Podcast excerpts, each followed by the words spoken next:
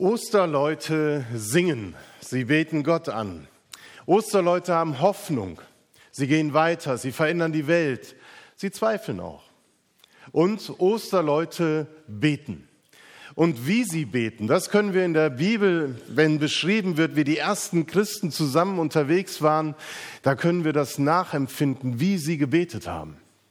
Sie haben für sich gebetet. Petrus und Johannes gingen wie gewohnt jeden Tag hinauf zum Tempel, um zu beten, mit Gott zu reden.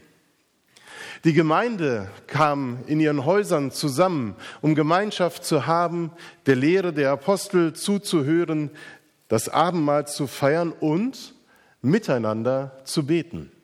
Osterleute beten gemeinsam. Sie beten darum zu erfahren, was Gott möchte was sein Wille für die Gemeinde ist und für einzelne Personen. So fragen sie ihn um Wegweisung, wo denn die nächste Missionsreise hingehen soll. Wo sollen die Apostel hingehen, um das Evangelium Menschen zu verkündigen, die es noch nicht gehört haben? Aber auch Punkte innerhalb der Gemeinde.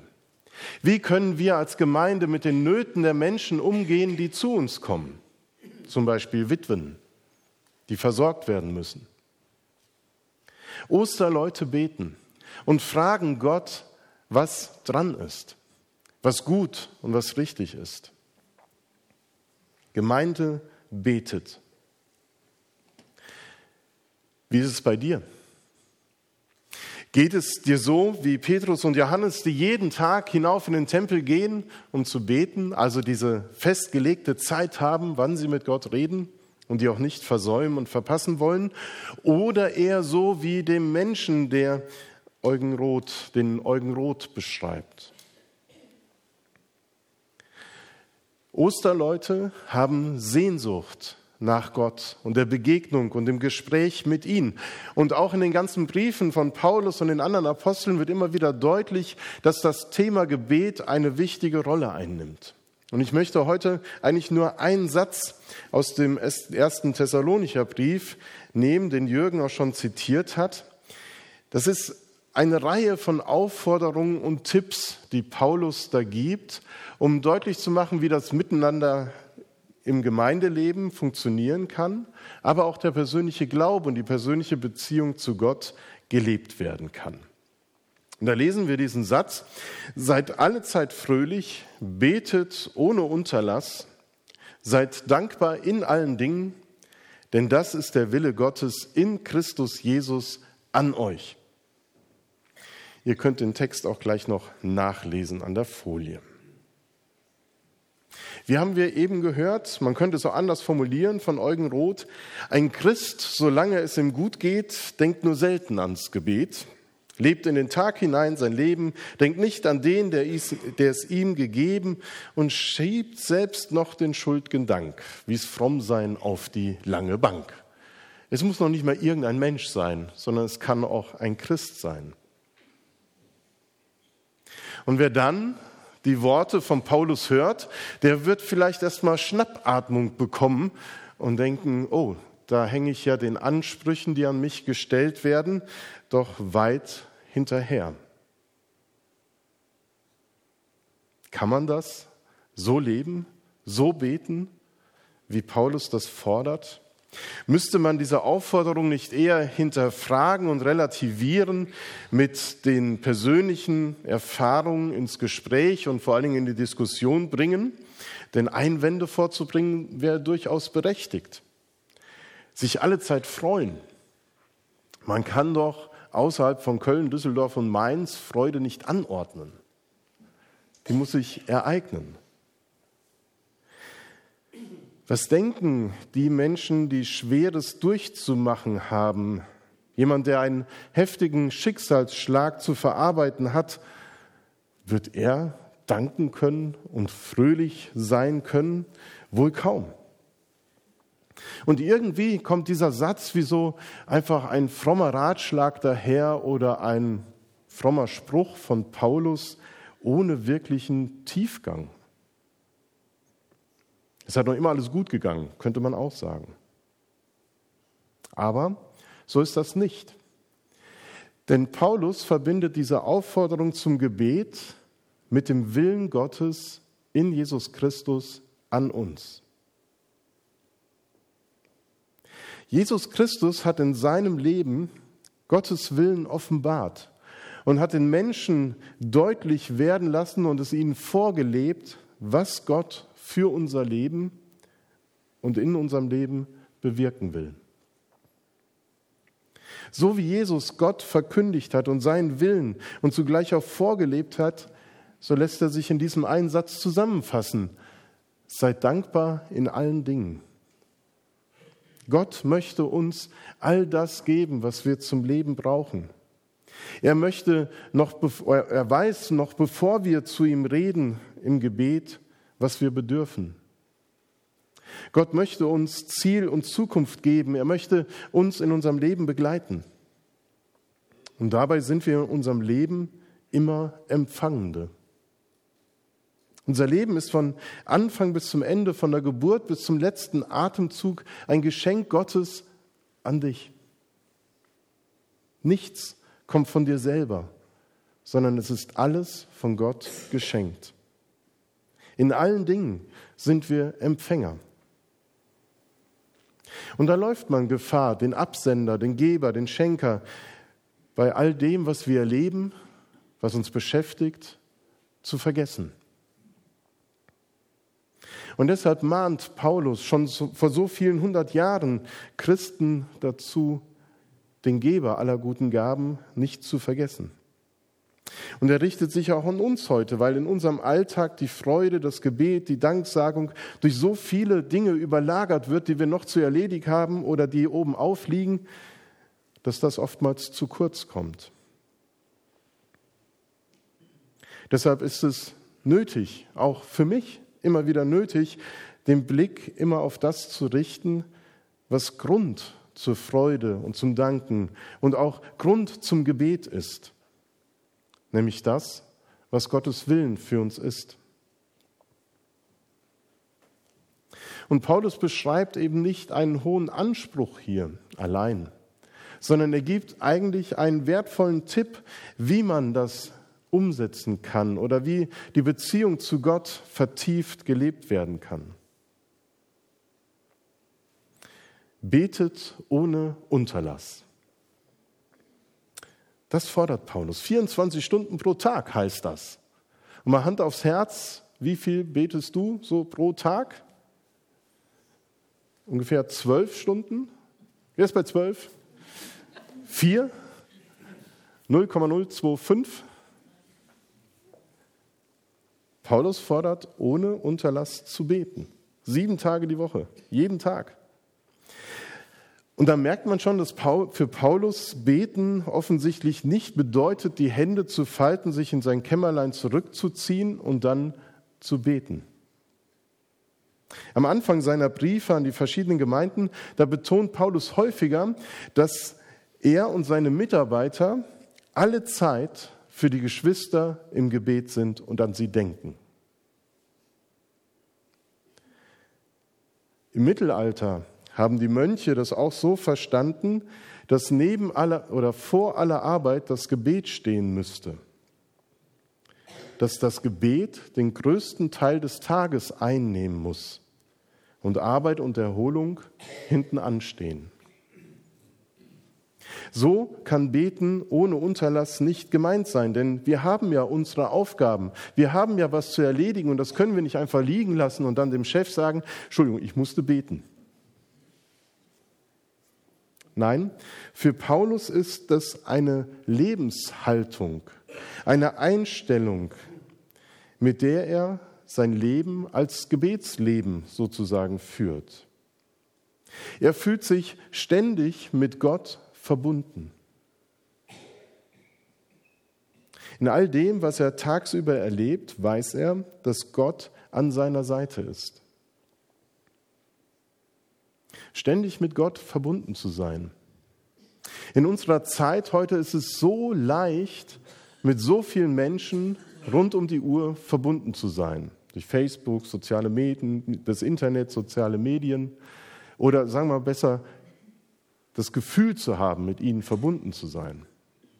Ob man das wirklich ist, steht auf einer anderen. Deswegen ist auch mein Handy jetzt aus und mein Tablet, deswegen braucht ihr nicht anzurufen. Aber permanent mit Gott verbunden zu sein, in dem Sinne, wie wir das heute in unserer Gesellschaft erleben. Man ist ja nicht persönlich im Kontakt mit den Menschen, aber man weiß sich mit ihnen verbunden, so wie ich mich mit meiner Familie verbunden weiß, obwohl ich woanders bin oder was anderes tue, bin ich trotzdem mit den Menschen, die mir wichtig sind, verbunden. Und genau so soll sich das eben anfühlen in diesem Gebetsleben, ohne Unterlass zu beten. Zu wissen, dass da, wo ich gerade unterwegs bin in meinem Alltag, bin ich mit Gott verbunden.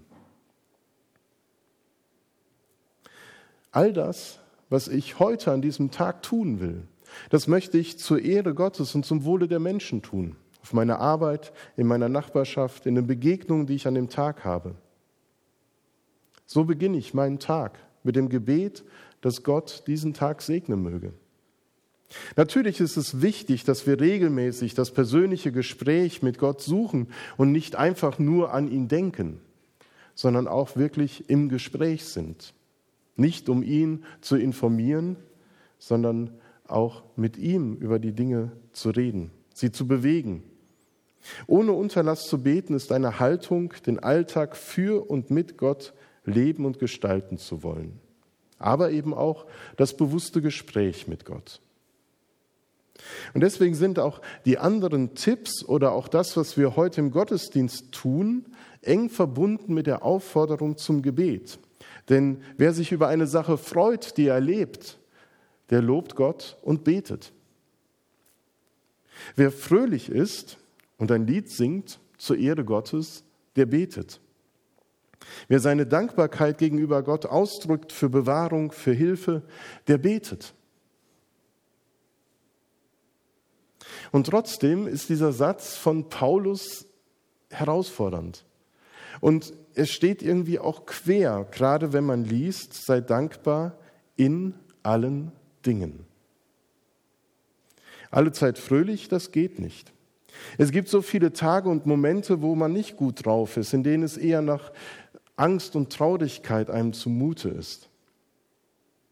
Aber auch hier, Paulus spricht so oft von Fröhlichkeit und Freude, sogar als er im Gefängnis sitzt. Im Philipperbrief können wir das lesen, der auch Grundlage für die ökumenische Bibelwoche sein wird, die wir nach Pfingsten gestalten. Da werden wir an den Bibelabenden uns mit dem Philipperbrief beschäftigen. Er schreibt auch von seinen Nöten, er schreibt von notvollen Zeiten. Gerade auch im Blick auf die Gemeinde in Thessaloniki wird er sich wohl schmerzlich bewusst geworden sein, wie übel ihm da mitgespielt worden ist. Er musste bei Nacht und Nebel die Stadt verlassen, um nicht ins Gefängnis zu kommen. Paulus hat sehr wohl psychisch und physisch die Widrigkeiten und Begrenztheiten des menschlichen Lebens erfahren müssen. Und deswegen kann man ihm nicht unterstellen, dass er hier einfach auf Wolke 7 schwebt, wenn er das schreibt, oder blauäugig und naiv sein Leben gestaltet, sondern Paulus ist da sehr realistisch. Alle Zeit fröhlich zu sein kann demnach nicht bedeuten, ununterbrochen gut gelaunt zu sein sondern die Freude, von der Paulus redet, die ist zutiefst verbunden mit unserer Hoffnung, die wir Osterleute haben. Die Freude erwächst aus der Gewissheit, dass egal was uns passiert, wir nie tiefer fallen können als in Gottes Hand. Dass die Treue Gottes feststeht und nicht wankt. Als Christ weiß ich, dass nicht alles von mir oder den Umständen abhängt, sondern dass es Gott ist, der mir in jeder Situation meines Lebens begegnen kann. Und deswegen ist Fröhlichkeit nicht einfach nur ein Gefühl, das sich einstellt, sondern die Freude, von der Paulus spricht, ist vielmehr ein Geschenk, eine Gabe Gottes an denjenigen, der auch darum bittet, dass Gott ihm hilft. Wer nicht fröhlich sein kann oder bei wem keine Fröhlichkeit aufkommt angesichts der Umstände, die er erlebt, wofür es ja die vielfältigsten Gründe geben kann, der ist kein schlechterer Christ oder macht irgendwas falsch oder betet nicht richtig.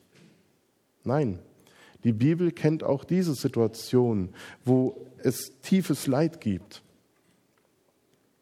aber sie redet immer wieder davon, dass in allem Leid Gott zu finden ist.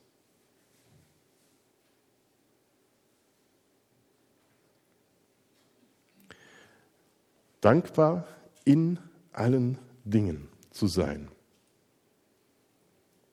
Das soll bitte mal Paulus einem Menschen sagen, der gerade durch Krieg und Terror alles verloren hat und sein Heimatland verlassen musste. Das soll er den Menschen sagen, die durch eine Naturkatastrophe alles verloren haben und die Existenz kaputt ist. Was löst dieses Wort der Dankbarkeit bei Menschen aus, die Opfer von Missbrauch und Gewalt wurden?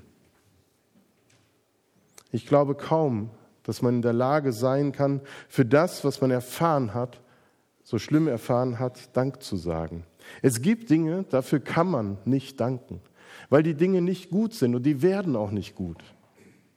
Es gibt Dinge, für die kann man nicht danken. Und deswegen möchte ich Luthers Übersetzung hier sehr genau nehmen, denn es steht, seid dankbar in allen Dingen und nicht für alle Dinge.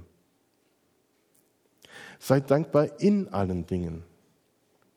Das ist das, was mich am christlichen Glauben immer wieder überzeugt, dass Gott in allen Situationen zu finden ist. Dass egal wie es mir geht, ich die Verbindung zu Gott leben kann, dass ich beten kann, dass ich mit ihm reden kann und dass er mir begegnet in allen Dingen, die mir widerfahren, in allem, was ich mir hoffe, erwünsche, hör mal, Gott ist bei mir. Und aus dieser Erfahrung kann irgendwann Dank entstehen. Dank dafür, dass Gott trotz der größten Not und des größten Elends, was mir widerfahren ist, mich nicht allein gelassen hat, sondern mich getragen hat. Das ist das, was Paulus hier unterstreicht und warum er sagen kann, seid dankbar in allen Dingen, weil das ist der Wille Gottes in Jesus Christus an euch, dass Jesus Christus, euer Freund und Bruder, an eurer Seite bleibt für immer und ewig. Mit seinen Aufforderungen beschreibt Paulus keinen Ist-Zustand. So ist das Leben als Christ. Sondern vielmehr beschreibt er einen Weg, den wir immer wieder neu beschreiten müssen. Wir sollen nichts schönreden oder die Augen vor den Tatsachen verschließen, die uns die Freude rauben. Aber wir sind aufgefordert, unseren Lebenshorizont immer wieder zu weiten und zu sehen, dass Gott da ist und uns einlädt, mit ihm über die Dinge ins Gespräch zu kommen, die uns bewegen. Der uns einlädt, unsere ganze Zeit, die wir haben, die uns zur Verfügung steht, in enger Verbindung mit ihm zu gestalten. Und dass daraus erwächst, dass wir uns freuen dass wir alle Zeit beten und alle Zeit Dank sagen, weil wir diese tiefe Verbindung mit Gott in unserem Alltag so erleben. Durch das Gebet schafft Gott eine neue Dimension, sozusagen die vierte Dimension, von der UpToDate eben gesungen hat. Wir haben noch einen Draht nach oben. Wir müssen nicht nur miteinander kommunizieren, sondern wir können auch mit Gott kommunizieren. Und in der kommenden Woche, wer das Heft Osterleute schon hat, da gibt es viele gute Impulse, wie man im Alltag eben das Gebet gestalten kann. Ein Autor schreibt zum Beispiel davon, dass er mit dem Fahrrad sehr oft zur Arbeit fährt und mittlerweile an bestimmten Stellen seines Weges zur Arbeit für besondere Anliegen betet. Für die Familie, für die Gemeinde, für den Beruf, für kranke Geschwister, für die Welt, wie auch immer. Er hat Stationen in seinem Alltag eingebaut, die ihn daran erinnern, zu beten. Und andere Impulse wird es da geben. Und jetzt gleich auch in der Runde, wo wir mitteilen können, wie wir beten, wie wir das gestalten, welche Erfahrungen wir da gemacht haben. Dieser Satz von Paulus, der steht ziemlich am Ende des ersten Thessalonicher Briefes. Und ganz zum Schluss gibt Paulus den Friedensgruß weiter. Die Gnade unseres Herrn Jesus Christus sei mit euch. Es ist ganz wichtig, diesen Satz auch damit zu lesen. Denn es ist ein hoher Anspruch. Und wir sind auf die Gnade Gottes angewiesen, weil es uns doch eher öfter so geht wie einem Menschen, wie Eugen Roth ihn beschreibt. Ein Mensch, dem es gut geht, vergisst des Öfteren das Gebet. Aber die Gnade Gottes, die begleitet uns und führt uns immer wieder zurück in die Beziehung zu Jesus Christus und möge sie tiefer und tiefer werden. Amen.